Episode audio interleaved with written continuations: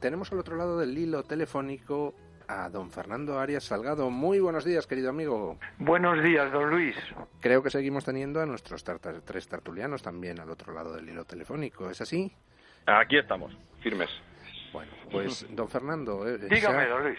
Se han producido esta semana un eh, movimiento eh, estratégico que ha consistido básicamente en un acuerdo eh, a tres bandas entre Estados Unidos, Marruecos e Israel, por, el cual Marruecos reconoce a Israel, establece relaciones diplomáticas con Israel y a cambio Estados Unidos eh, reconoce la soberanía sobre el Sáhara de Marruecos, eh, lo cual pues es un indudable triunfo mm, diplomático. Por lo pronto ya esa, ese movimiento ha dejado descolocado al gobierno español en cuanto que ha tenido que suspender la cumbre con eh, Marruecos. Eh, ¿Pintamos algo en el terreno internacional los españoles? Don Luis, mire, yo, como es lógico, he seguido con enorme interés este acontecimiento que yo, yo defino como el acontecimiento más importante para los intereses, el interés nacional y si quiere usted añadirle la seguridad nacional de España desde la transición democrática. ¿Por qué?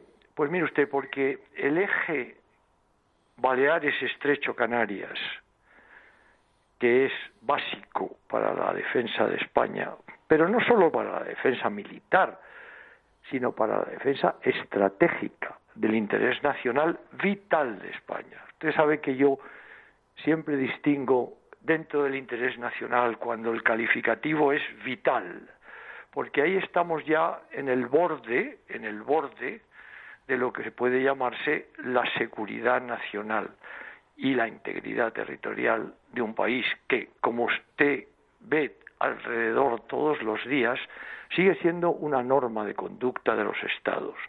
Entonces, este acontecimiento que usted describe, a mi juicio, ¿qué significa en breves palabras? Significa que la alianza Estados Unidos-España que tenemos un tratado bilateral de defensa aparte del multilateral de la OTAN, ha cambiado su punto de referencia básico respecto a lo que era este eje defensivo que yo le he descrito. Para nosotros, como usted sabe muy bien, Ceuta y Melilla no están dentro de lo que es el espacio geográfico inicial en el tratado de defensa del Atlántico Norte, ¿no? Entonces, el, archipiélago canario sí, pero claro, en este momento, el Sáhara Occidental, desde que se inicia la transición española, era un territorio cuya descolonización está pendiente en términos legales. Y yo hablo siempre ahora en términos legales. Somos un Estado de Derecho, formamos parte de las Naciones Unidas, en las Naciones Unidas hay una legalidad internacional, hay unos tratados que también, por supuesto, obligan a Estados Unidos y obligan al Reino Unido, del que hablaremos después, si a usted le parece, porque está incluido Gibraltar. No nos olvidemos que la línea Baleares es estrecho de Gibraltar, Canarias. Y naturalmente quedan las plazas de soberanía o las ciudades autónomas en este momento, como las denominamos constitucionalmente de Ceuta y Melilla. Bueno, pues esto ha quedado alterado totalmente por la decisión de los Estados Unidos. Mire usted, como sabe, desde hace años ya, desde el principio de la descolonización, desde los años 60, el tema del Sáhara Occidental ha sido una parte básica de la política descolonizadora española, que culminó con Guinea Ecuatorial, que se descolonizó legalmente, de acuerdo con las resoluciones de las Naciones Unidas, IFNI, que también se descolonizó legalmente con su retrocesión a Marruecos, en virtud del artículo 6, del párrafo sexto de la resolución 1514, integridad territorial de un Estado, que es el que aplicamos nosotros a Gibraltar, y quedaba eh, pendiente básicamente desde el punto de vista de lo que es la estrategia básica de la defensa del archipiélago canario, el Sáhara Occidental. Y ahí pues ya hemos reconducido y en esa emisora pues ha habido y hay por eh, pues la historia ¿no? de la marcha verde todo el esquema de descolonización contencioso que se inicia en el Tribunal Internacional de Justicia don Luis en el año 1974 el 15 de octubre 16 de octubre creo recordar del año 1975, el Tribunal Internacional de Justicia emite un dictamen consultivo a petición de la Asamblea General de las Naciones Unidas determinando cuál es el procedimiento de descolonización del Sáhara Occidental. Claro, todo esto constituye un, lo que llaman un, un aquí, es decir, es una especie de doctrina que hasta ahora se respetaba con mayores o menores dificultades. Esta decisión del presidente saliente, unido al reconocimiento de Israel, que nos parece, y lógicamente a España le parece bien, como si se ha puesto de manifiesto por eh, la ministra en su visita en, Palestina, ahora resulta que el proceso de descolonización del Sáhara Occidental pasa a primer plano del interés nacional de España. Y este sería el punto de partida de lo que usted me plantea. Hemos o tenemos que asumir que ahora hay que enfrentarse directamente con el futuro del Sáhara Occidental, legalmente, de acuerdo con las Naciones Unidas, dentro de las resoluciones de las Naciones Unidas, que obligan también a Estados Unidos, también obligan al Reino Unido, que será otro de los actores inmediatos en relación con Gibraltar, y si no lo veremos enseguida. Este es mi planteamiento profesional. Yo creo que ahora, ¿cómo se hace esto? Pues evidentemente, si ustedes quieren, podemos matizar un poco cuáles serían los pasos que a mí me parecen, dada mi experiencia. Es verdad que las circunstancias son completamente distintas. Tenemos un gobierno, el gobierno que tenemos, y tenemos una situación que hay que analizar en sí misma, que analizan también los Estados Unidos, analiza también el Reino Unido, analiza también la Unión Europea, también Rusia, también Argelia, también Mauritania, porque ellos son todos actores en este tema. Por tanto, hay que tomarse en serio esta cuestión. No es una cuestión baladí, es una cuestión esencial, vital. Eh, para la relación mis, lo, mis tertulianos, si quieren, si tienen que plantear alguno, alguna pregunta, siéntanse libres de interrumpir. Yo tengo una pregunta mm, inmediata. ¿Cómo afecta a Canarias lo que acaba de suceder? Mire, don Luis, yo en el planteamiento que le he hecho, Canarias es España por lo tanto, yo no distingo entre península y archipiélagos, porque eso sería un error estratégico de una manera, no solo jurídicamente hablando. Es decir, España es la península, los archipiélagos y las ciudades autónomas de, Melilla, eso es España. Por lo tanto, ese es el perímetro nacional que tenemos que defender en bloque, en bloque.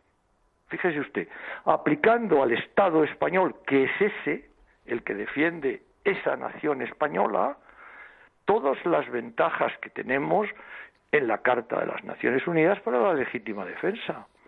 Entonces, la amistad con un país, mire usted, yo he sido embajador, yo soy el primer partidario de las buenas relaciones con Marruecos y, y he podido vivirlo profesionalmente en temas muy complicados y durante mucho tiempo. Mire usted, mi primera, mi primera relación con el tema Occidental es en el año 1966, ¿eh? cuando yo fui destinado a Naciones Unidas y me tocó estar cuatro años en, la Comisión de Descolonización, la cuarta Comisión de las Naciones Unidas, fíjese usted, cuatro años con esos temas. ¿eh? Gibraltar, el, el, el Sáhara, Guinea Ecuatorial, IFNI, bueno, eh, todo el tiempo. Entonces, claro, uno adquiere cierta cierta deformación profesional, eso es verdad, ¿no? y a lo largo de estos años, y pues fíjese usted ya con la edad que tengo y los, eh, las, las, circunstancias como han cambiado, ¿no? Pero sin embargo uno va al mismo problema de fondo, que es España, la integridad de España y su política exterior. ¿Qué política exterior podemos hacer ahora? Pues se puede hacer perfectamente en relación con Marruecos también. Eh, tenemos un gobierno, como se dice, de coalición, Bueno, pues habrá que enfrentarse con ese tema como nos enfrentamos siempre que hay una cuestión de este tipo. Porque no es solo el tema de la inmigración, que ustedes han descrito muy bien, ese por supuesto, ese ha existido siempre con diferentes, eh, fin, eh, diferentes presiones eh, geográficas, ¿no? Pero es un problema de concepto, es decir, nosotros tenemos un tratado de defensa con los Estados Unidos. Sin duda los Estados Unidos son aliados de Marruecos y, y, nos parece, a mí me parece muy bien, comprende, y también son aliados nuestros. Entonces tenemos que fijar muy bien cuál es el, el futuro de esa zona. ¿Cuáles son los intereses de Marruecos? Todos. ¿Cuáles son los intereses de España? Todos. Y lo hemos hecho cuando tuvimos la crisis de Perejil. Tiene una pregunta, don Juan Pablo Polvorinos. Adelante. Yo quería, yo quería preguntar, eh, mi pregunta es casi doble. Si se puede establecer una relación fluida con eh, Marruecos en el seno de un gobierno que pretende mantener una línea continuista por la parte que afecta al PSOE con lo que se ha venido pensando hasta ahora, con lo que se ha venido manifestando, y otra parte del gobierno que reclama cosas tan eh, complicadas e incómodas para Marruecos como el referéndum para el Sáhara Occidental, que es algo que Marruecos sienta enormemente mal.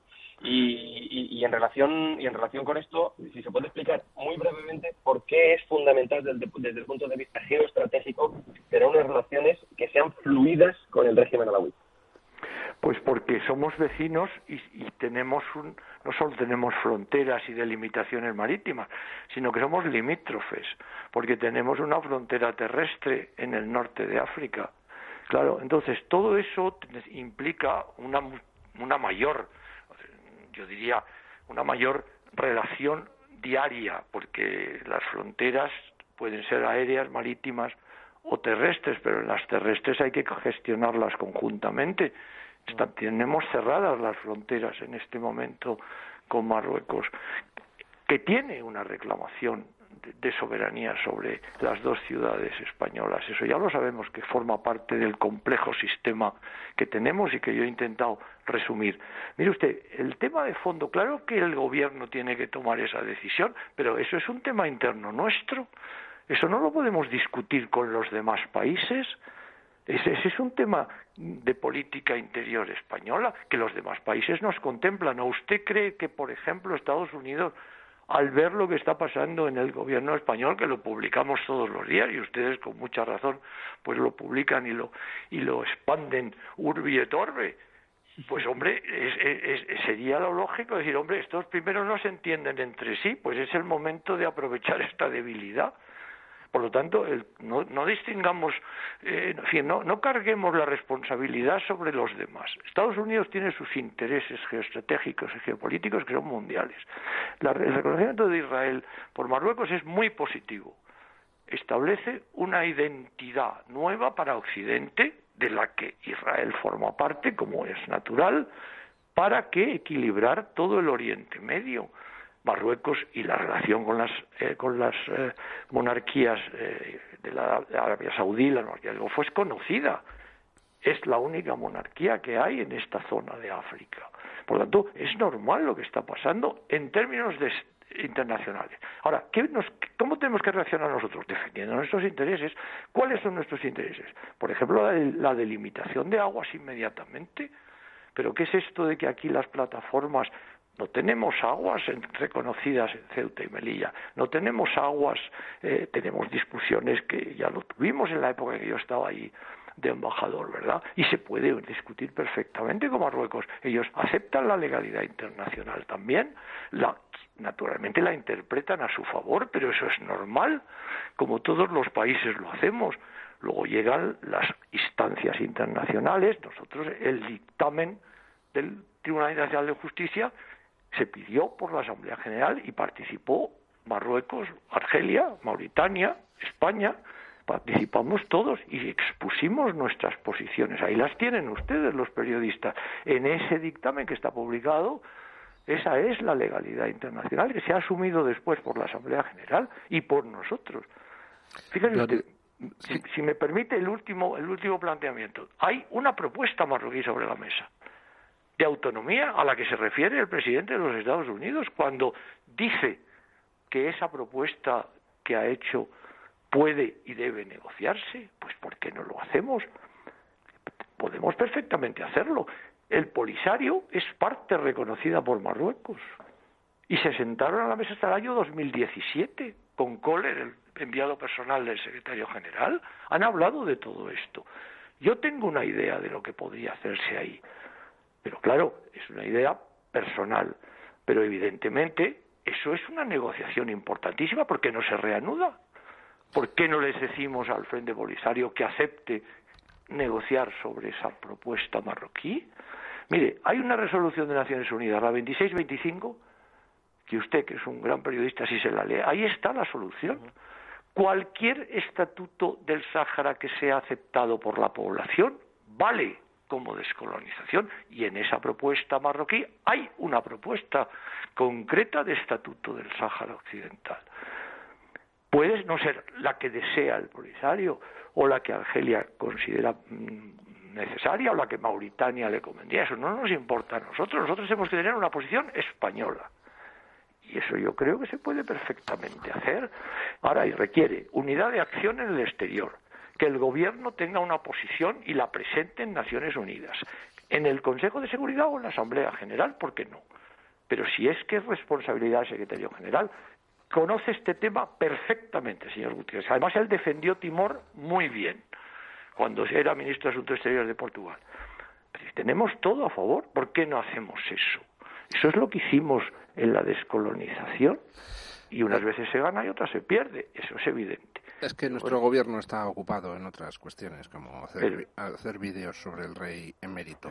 Don Fernando, nos hemos quedado sin tiempo. Muchísimas pues gracias por tratar con nosotros este tema en esta mañana de sábado. Muchas gracias a ustedes, don Luis. Un abrazo.